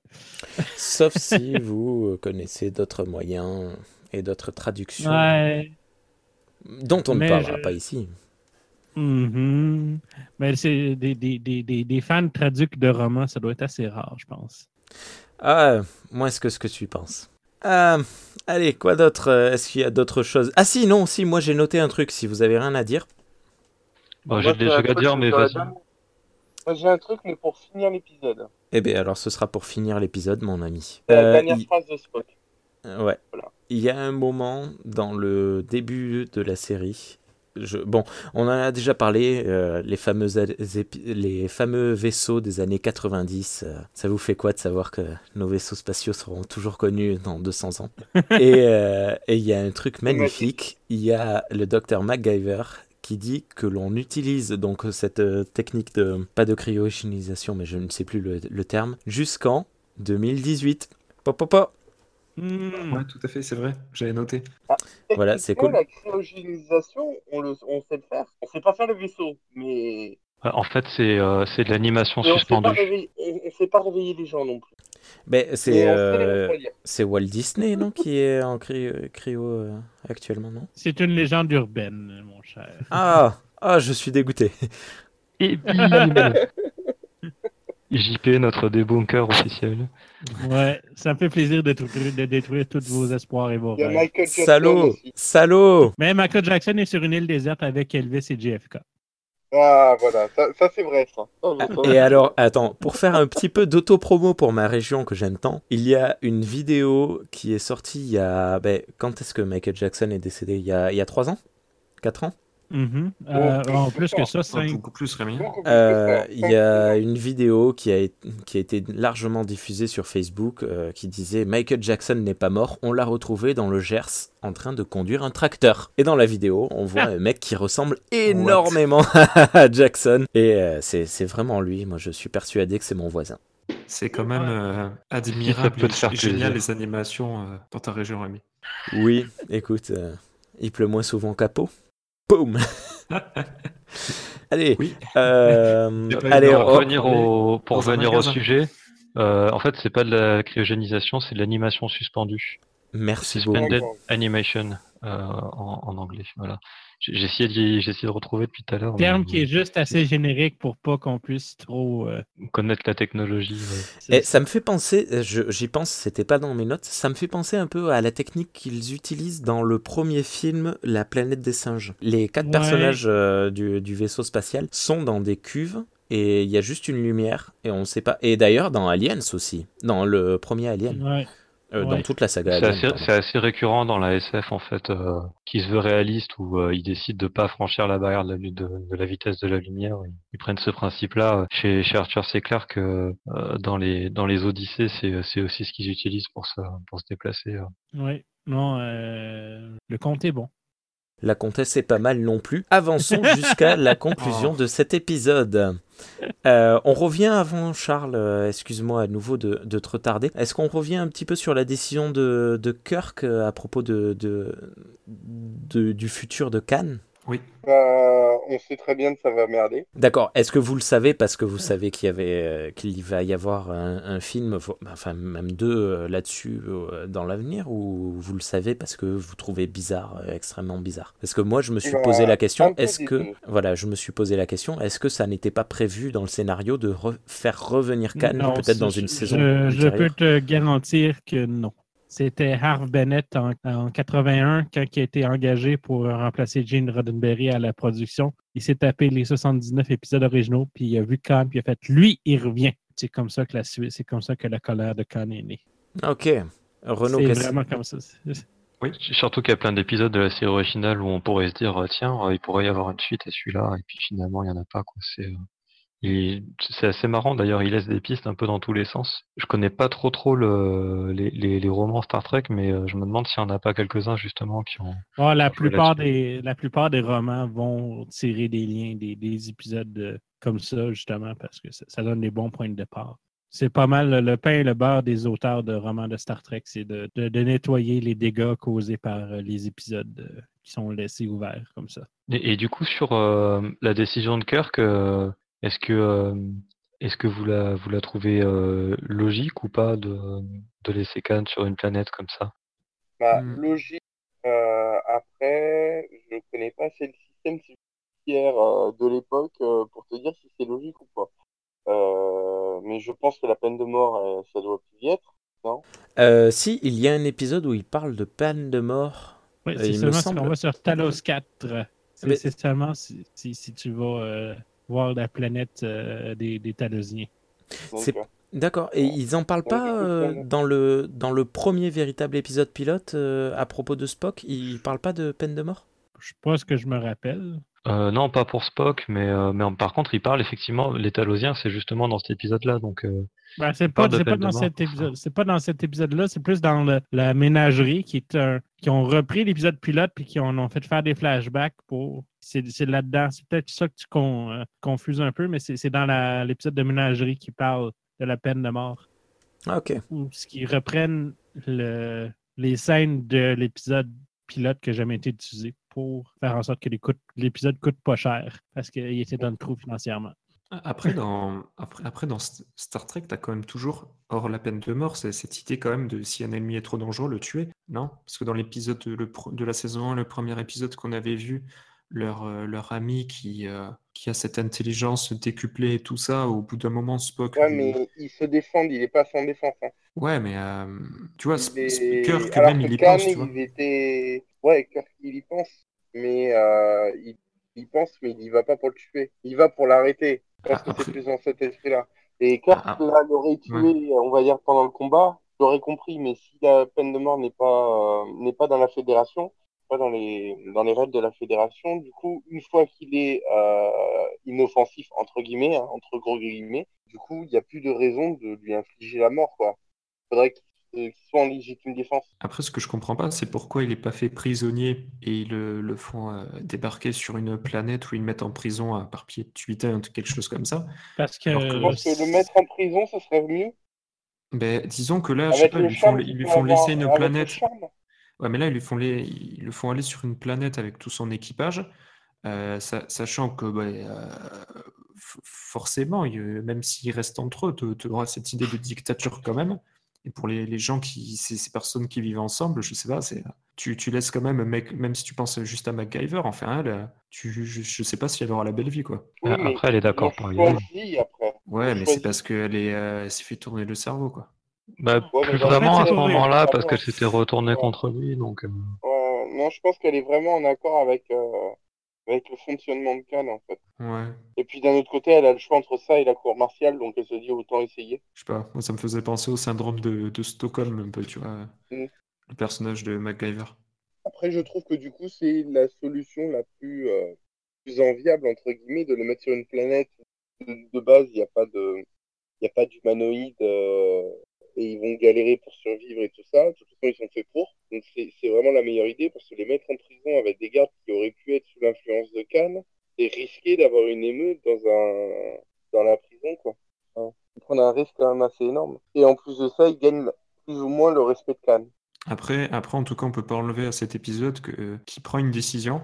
Et ça, c'est super intéressant. Et même au niveau des, des débats que ça entraîne, ben, on peut voir ce qu'on qu'on est en train de faire là. Ou, ou Mm. même au niveau du, des spectateurs. Enfin, peut-être ils étaient moindres à l'époque, mais c'est euh, c'est quand même un parti pris, pas évident. Et qui, euh, c'est pour ça que la première saison, enfin, en tout cas, l'épisode pilote m'avait beaucoup plu. C'est dans ces questions qu'elle pose. C'est toujours cette idée de, de, de lancer des débats, po- poser des, des questions de fond. C'est, elle est bien, elle est bien cette première saison. Ouais, moi, je peux être que d'accord. C'est, enfin, pour moi, c'est une des forces de Star Trek et de manière générale même, c'est une des caractéristiques euh, pour moi importantes de Star Trek, c'est cette capacité à créer du débat et euh, à faire se poser des questions sur des sur des sujets euh, et en prenant justement euh, les des des des, euh, des possibilités un peu choquantes pour, euh, enfin choquantes, en tout cas qui prêtent à qui prêtent à débat exprès quoi, pour pour pousser à la réflexion. Toi, Rémi, t'en as pensé quoi? Euh, j'ai trouvé ça extrêmement étrange. Comme, comme disait euh, Renaud, c'est Renaud tu disais, euh, ça aurait été bien de l'envoyer en prison, mais d'un côté, Charles disait, euh, oui, ça, ça aurait été bizarre euh, parce qu'il serait capable. Je, je, je sais pas, je sais pas sur quel pied danser là-dessus. Mais c'est vrai que oui, c'est une décision totalement controversable. Et d'ailleurs, je, je, je me dis que quelque part dans un épisode caché ou dans un peut-être dans un roman, euh, Starfleet a dû euh, bien tirer les oreilles de Kirk euh, en lui disant mais qu'est-ce que t'as foutu Ouais, mais en même temps, je sais pas. Est-ce si que c'est- est-ce que Kirk a vraiment le droit de dire à son son crewman MacGyver, ok t'es pas viré, tu débarques avec lui? Est-ce que c'est c'est légal ça? Bah, du coup, ce serait un peu de la désertion. Bah après il la il la il la force pas hein, du coup euh, c'est sa décision euh, Non, prise, c'est vrai. euh, C'est vrai. c'est vrai. librement donc euh, après elle, elle aurait pu affronter la cour martiale euh, elle aurait- enfin je, je sais pas ce qu'elle on sait pas trop ce qu'elle risque comme condamnation mais euh, mais bon La peine de mort. Certainement pas très bonne. non je pense pas Certainement pas très bonne, hein, de toute façon, vu qu'elle s'est retournée contre tout l'équipage et son capitaine. Ben, euh, je, je dis la peine de mort euh, en rigolant, mais normalement, dans un système militaire, enfin bon, là on est au 22e siècle, donc euh, c'est c'est différent. Mais euh, 23e le 23 à chaque fois, tu as vu, à la dernière émission, je dis 24e, tu me dis 23e, et aujourd'hui, je viens 22e, tu me dis 23e. Bref, euh, dans, dans un système militaire classique, donc peut-être pas dans l'avenir, mais classique, euh, la peine de mort est toujours euh, en cours euh, pour trahison, qu'on soit historien ou pas. trahison. Bref, Charles, tu nous parles de ton, de ta phrase finale. Ma phrase finale. Alors, juste une petite question pour euh, remettre en contexte par rapport à, à Enterprise, la fameuse guerre euh, du coup euh, des gènes. C'est quand? C'est avant Enterprise, c'est avant? Euh, non non la, la, les guerres eugéniques ça, ça se passe avant Enterprise bien avant mais- D'accord. Tu te rappelles pas, en quoi? 1990, si on a eu les guerres eugéniques, là, euh, ça, ça fait beaucoup de nouvelles? Ah oui, d'ailleurs, Ah, je voulais en parler tout à l'heure, j'ai oublié. C'est c'est intéressant parce qu'en fait, euh, du coup, à partir de- à partir des années 90, Star Trek a, a basculé de, de l'anticipation vers l'Uchronie futuriste. Mm. C'est ça. Le futur Et du coup, au passé, du niveau des- présent. Des, dates, ça donne quoi? Parce que Là, on est en 1990, les fameuses guerres. Et Enterprise, ça se passe quand? En 2250. 250. Et la première génération? C'est pas 2200, 2300. Ah, Non, non, excuse-moi, 2300. excuse-moi, excuse-moi, excuse-moi. 2360 et quelques, C'est vrai, c'est vrai, excuse-moi. Enterprise, c'est 2150 et euh, la série originale, c'est 2260 et Next Generation, c'est 2360. Donc, euh, donc en fait, Enterprise, on, on sent pas vraiment ça. Le... En tout cas, dans les épisodes que j'ai vus jusqu'à maintenant, on le sent pas vraiment. Ça revient Non. ou pas? C'est c'est que- c'est le genre de truc que les producteurs et les écrivains ont comme oublié. euh. Ben, c'est pas plus mal parce que. Ah bah non, dans Enterprise, attends, les guerres eugéniques, on en a les conséquences Oui, directes. oui, mais dans la quatrième saison, Et quand puis, il il ne quand- il y a un producteur qui. Ouais, quand il y a un producteur qui a décidé de s'en rappeler aussi, il y a ça aussi à. Ah, je trouve que t'exagères. Parce que, Ah. parce que les guerres eugéniques, elles sont vachement, enfin, elles sont quand même anciennes à l'époque d'Enterprise, donc euh, c'est pas, c'est pas si choquant que ça, que ça mette euh, longtemps à revenir, quoi.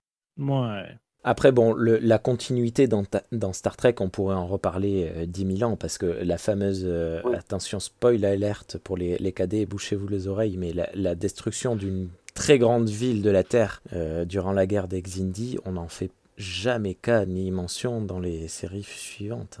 En même temps, est-ce qu'il y avait des raisons d'en faire mention dans... Est-ce qu'il y aurait eu des, des raisons d'en faire mention dans les séries suivantes? Ben, euh, si, je pense que si les scénaristes de l'époque avaient su que dans l'avenir on en parlerait, ils auraient fait quand même euh, au moins un épisode euh, centré là-dessus. Bah ouais, mais ça aurait été du fan service. Et euh, du coup, ça aurait pas été forcément. euh, Enfin, euh, tu vois, dans un univers aussi vaste euh, que, que Star Trek, euh, il y a tellement d'événements qui se sont produits que euh, en fa- faire mention de ça, euh, c'est pas plus important que de faire mention de, de Surak pour les Vulcains. C'est même moins important finalement en termes de, en, en termes d'enjeux géopolitiques global sur la sur la galaxie, quoi. Ouais. Donc voilà. Merci pour la précision. Ça permet de replacer un peu dans le contexte. Non, donc euh, pour finir, euh, j'ai adoré la dernière phrase de Spock euh, qui propose, mais calmement, à, à Kirk de dire Bah écoute, on revient dans 100 ans. Ben, d'où d'où le, le- le titre de l'épisode en anglais, Spacey. Donc, que, sera, que, que deviendra ces, ces graines que nous avons plantées? Et- et J'ai beaucoup aimé, que- mais en plus, Spock qui a pas l'air de réfléchir et Kirk qui le regarde en mode Non, mais je serais déjà mort et enterré. Ah, tu l'as regardé en français ou en sous-titré? Parce que dans, sur Netflix, au niveau des sous-titres, euh, j'ai l'impression qu'il dit ce serait intéressant de revenir dans 100 ans, voir ce qu'ils sont devenus. Ça donnait plus l'impression qu'il parlait euh, euh, ben, d'un vaisseau ou ben, du, euh, ben, qu'un vaisseau ou un équipage aille voir plus que lui directement. Enfin, j'ai plus eu cette Alors, impression, tu vois. Oh, alors, c'est la même phrase hein, qui dit, c'est quasiment la même phrase, mais avec l'intonation, il- t'as plus l'impression qu'il parle du vaisseau euh, du VSS Enterprise. J'ai pas fait attention, tu vois. Faudrait que je, je regarderai ouais, tout à l'heure. Euh, non, je, Bah, c'est vrai que moi je l'avais plus vu comme Renault, mais, mais Charles, je trouve que c'est quand même intéressant euh, parce que effectivement, euh, vu la longévité vulcaine, euh, Spock est- peut parfaitement euh, revenir 100 ans plus tard pour, euh, pour voir ce qui s'est passé sur la planète, quoi. Et, Et- peut-être qu'il pense pas que Kirk n'aura la- pas la longévité. Moi, je l'ai vu un petit peu comme la revanche de Spock aussi, qui a pas arrêté de se faire titiller par, euh, par Kirk tout le long du début de l'épisode, où il se foutait un peu de sa tronche et tout, et puis euh, Spock à la fin qui fait Ouais, euh, bah écoute, on ira voir euh, ce, que- ce que ça donne dans 100 ans du coup. Moi, je l'ai je l'ai vraiment vécu comme ça, le truc. Je l'avais pas du tout perçu comme ça non plus, mais euh, j'aime bien l'idée. Je trouve ça rigolo. C'est. Voilà. Mais au final, ça ne se passera pas 100 ans plus tard, mais peut-être euh, 20, 30 ans, je sais pas. Et on en parlera lors de la prochaine émission. Oh, merci pour ce, ce- cet enchaînement gratuit que tu m'as fourni. Merci beaucoup, Absol. Ah, je sais, je sais. Allez, petite dernière question, les cadets. Qu'est-ce que vous attendez pour ce prochain film, La colère de Cannes, Wrath of Cannes Un vrai can. J'ai déjà répondu. Un vrai can. Un can qui envoie. Un can qui tabasse. De la baston. dont le premier prénom sera Jerry. Jerry Cannes. Ou alors You Can. Euh, oui. Bref, Renaud, qu'en penses-tu? Que veux-tu euh, voir dans ce prochain film? Ben moi, la barbe. La barbacane. C'est le festival du jeu de mots aujourd'hui? Attends, je me remets de ma blague. Barbiturique Tu ricanes. Oh là là. Allez, balancez-les toutes là maintenant, tant qu'on y est. Calme, Non. on y est? Ça, Pardon. Oh, Non, Le cantonnier. Non, non, ce que je peux dire, c'est Yes We Can. J'ai, bon, je crois que j'ai marqué la fin des blagues en fait. Mais euh, non, ce que, ce que j'attends de, de ce film Star Trek, bon, déjà, ben, c'est commencer les, à, à voir le premier vieux film Star Trek, ceux d'une, d'une longue série. Parce que moi, j'ai juste vu ceux de J.J. Abrams. Donc, j'en attends pas mal. Sachant, Rémi, tu le sais, j'aime beaucoup Durandal. C'est vrai qu'il a fait une rétrospective dessus. J'avais regardé d'un, d'une oreille assez, euh, assez distraite de ben, tout- toutes les rétrospectives qu'il avait fait sur Star Trek, vu que j'en avais vu aucun. J'attendais de les voir pour après regarder ses rétrospectives. Donc, ça va être un, un bon projet. Moi, ça me tarde. J'attends rien de particulier. Je ne veux pas en attendre trop. Et j'espère que je vais bien apprécier. Ouais, D'ailleurs, c'est quand est-ce que tu l'invites Durandal euh, sur le podcast? Alors, trois choses. La première, je pense très sérieusement à l'inviter sur le podcast. Je sais que euh, un membre de, l'équipage actuel ne l'aime pas trop. On pourra en parler hors ligne. Euh, deuxième chose, euh, je ne sais pas à quel point c'est du, du leakage hein, que je vais balancer, mais je- j'envoie régulièrement des messages à Durandal et je lui ai dit est-ce que tu prévois un, petit remake de, tes épisodes sur Star Trek? Et il m'a répondu un petit bonhomme qui fait un clin d'œil. Donc je ne sais pas si ça veut dire une petite annonce. Je- je- enfin, je- j'ai très hâte. Mais Je lui mets la euh, pression. là. Ouais, non, mais je pense pas qu'il nous écoute. Enfin, je, je lui ai parlé de notre émission. Il m'a dit Ouais, non, deux heures pour la première, ça fait un petit peu trop long. J'ai- d'autres choses à foutre que vous écoutez, bande de connards. Et euh, du coup, je, je, Je je sais pas, je, je le relancerai à l'occasion, je pense. Mhm. Et la troisième chose, j'ai complètement zappé ce que je voulais dire sur Durandal. Euh, je, pense, oui, euh, ces épisodes retour là sur, euh, c'est pourquoi j'ai raison et vous avez tort sur sur les- la série Star Trek commence à dater et je, je pense qu'ils travaillent sérieusement sur un, un remake en, en prenant en compte les les, les, les reboots de la Kevin Timelines. Oui, non, et une autre dernière chose. Alors le, le film La colère de Cannes, Wrath of Khan, n'est pas le premier film Star Trek. Le premier film Star Trek sera The Motion Picture. Mais on va en parler, mais un petit peu plus tard, parce qu'il est, un petit peu particulier dans la filmographie de Star Trek, et je sais pas si vous êtes vraiment prêt à l'affronter. Vous n'êtes Ah, faut- pas prêt. faut beaucoup de fou. faut beaucoup de café. Euh, ça, ça reste un de mes films favoris. Ou un très grand écran. Moi, j'ai eu la chance de le voir dans une rétrospective cinéma euh, au Grand Max, à, euh, au Grand Max à Paris. Et euh, là, euh, là, c'est fabuleux, quoi. Parce que c'est vraiment, le film a vraiment été fait pour être vu au cinéma, quoi. Je, Ouais. je étais pas, je l'aimais bien avant, mais euh, je me suis vraiment rendu compte de, de l'intérêt du film en, en le voyant au cinéma. Bon, je suis d'accord là-dessus. C'est genre de film. C'est un des derniers grands films comme classiques, là, on s'entend. Il y a une ouverture musicale, euh, Robert Wise, Robert Wise euh, comme réalisateur, euh, la musique est grandiose. C'était vraiment fait pour l'expérience au grand écran. C'est avant, c'est juste, juste avant l'époque des, des blockbusters américains là, avec Jaws, E.T. et compagnie. Là. Donc, ben, justement, Wrath of Khan est arrivé en l'été 82, qui est un été comme relativement légendaire au niveau du cinéma parce que beaucoup, beaucoup de films euh, euh, ben, légendaires qui sont sortis cette, cette saison-là. Donc, euh, on pourrait peut-être euh, faire une liste des, des, des, films que euh, Wrath of Khan a, dû euh, se battre euh, contre. Ça pourrait être intéressant. Ouais, pourquoi pas. Euh, alors, c'est une, une espérance euh, que je, je, je pose pour la prochaine émission. J'aimerais quand même avoir Sean de la chaîne Trek on the Tube, qui est une chaîne en- Mhm. en, anglais. Euh, Sean est australien, euh, mais il vit au Canada et il parle couramment français parce que je l'ai déjà entendu donner un petit peu son avis Euh, sur ce film et j'aimerais l'avoir pour la prochaine émission. Il est néo-zélandais. Ah, pardon, je croyais australien. Ah, eh, du coup, ça fout en l'air ma blague à la première dizaine de minutes de l'émission. Ouais. Donc, Ah, excuse-toi. Tu démarres Je, suis vraiment désolé. Je, je, je présente mes excuses platement envers toutes les communautés néo-zélandaises et australiennes et à Sean particulièrement. Allez, sur cette, ce fond d'émission pourrie, je suis tellement désolé pour cette fin. La Je dégueulasse. vous souhaite une très bonne journée ou une soirée, de très bonnes vacances si vous êtes en vacances. À toutes et à tous. Euh, je vous laisse le dernier mot, mes très chers cadets et très chers commandeurs et très chers JP. Il faudrait qu'on trouve un titre, JP. Ben, moi, je suis nul autre qu'amiral, là. Ah, Amiral JP. Allez, on- ah ben, du coup, on commence par les cadets. Un dernier mot. L'équipe de Star Trek pour les nuls n'est pas responsable des blagues racistes euh, omises par notre animateur. Salopard. J'approuve. Allez, bonne soirée à tous. Vas-y, Renaud, vas-y. Bonne soirée.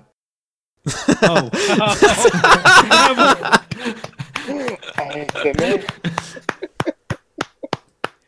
Magique. Bonne soirée, Dragor. Bonne soirée. Et bonne soirée, Amiral. Las Vegas. C'est pour tout quand, ce que je Las dire Vegas, pour le c'est- MOX. C'est le. Euh, donc, je, je- c'est le, à partir du euh, 1er août jusqu'au 5, je serai euh, à Star Trek Las Vegas. Donc, la convention. Je vais avoir plein de petites vidéos de live parce que je vais euh, prendre un forfait mobile qui va me permettre d'avoir mes données euh, aux États-Unis. Donc, euh, je vais me gâter et je vais vous gâter par la même occasion. Euh, juste pour continuer dans l'autopromo, est-ce que tu, as, tu vas faire un petit retour sur ton expérience à Treconderoga Ah, ben, Ticonderoga, euh, je suis, ben, euh, ben, je suis allé au. J'ai pas encore eu le temps, mais d'ici le temps, parce que ça, c'est difficile, probablement qu'on va avoir le temps de faire un épisode de Parlons Trek, mais euh, je peux vraiment parler. Donc, on, samedi dernier, on est allé faire voir nos amis à la jolie ville de Ticonderoga, où il y avait certains auteurs qui étaient présents, donc des auteurs de romans Star Trek, dont le légendaire Peter David. Euh, J'ai rencontré aussi euh, euh, Keith DeCandito, aussi mon bon ami Dave Gallanter, ainsi que deux autres que je me rappelle plus du nom. J'ai fait deux, trois interviews. C'était vraiment sympathique. C'est une petite journée très tranquille là-bas. Là. C'était pas un gros événement. Donc, c'était évidemment autour des décors de The Original Series 7 Tour. Et j'ai fini en, mangeant une crème glacée avec eux samedi soir. Donc, c'était très sympathique. Super. C'est avec mon, mon charisme incroyable. Non, mais si, tu... si, si. Moi, j'aime beaucoup tes petites vidéos. euh. En plus, elles sont courtes et c'est très agréable à, à regarder. Mais il faut parler, Mm. euh, j'allais dire VO, il faut parler anglais. Oui, ben, c'est quelque chose qui- qu'on peut euh, très bien faire au Québec, parler anglais. C'est Ben, le fait qu'on est euh, entouré d'anglophones euh, dans notre propre pays et euh, au sud, ça force les Québécois à parler anglais avec un accent minimal. Super. ben écoute, merci beaucoup pour ton retour. Ça fait Euh, plaisir.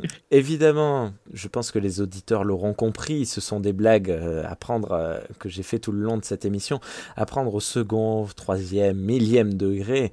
Je ne pense absolument rien de tout ça, j'en ai déjà fait part lors des émissions précédentes, mais je me sens Mm. forcé de revenir quand même dessus au cas où.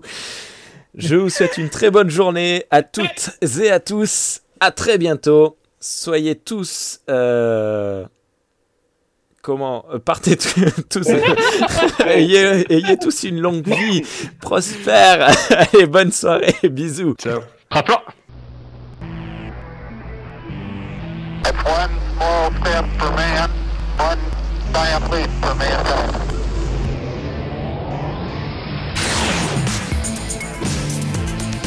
Star Trek pour les nuls.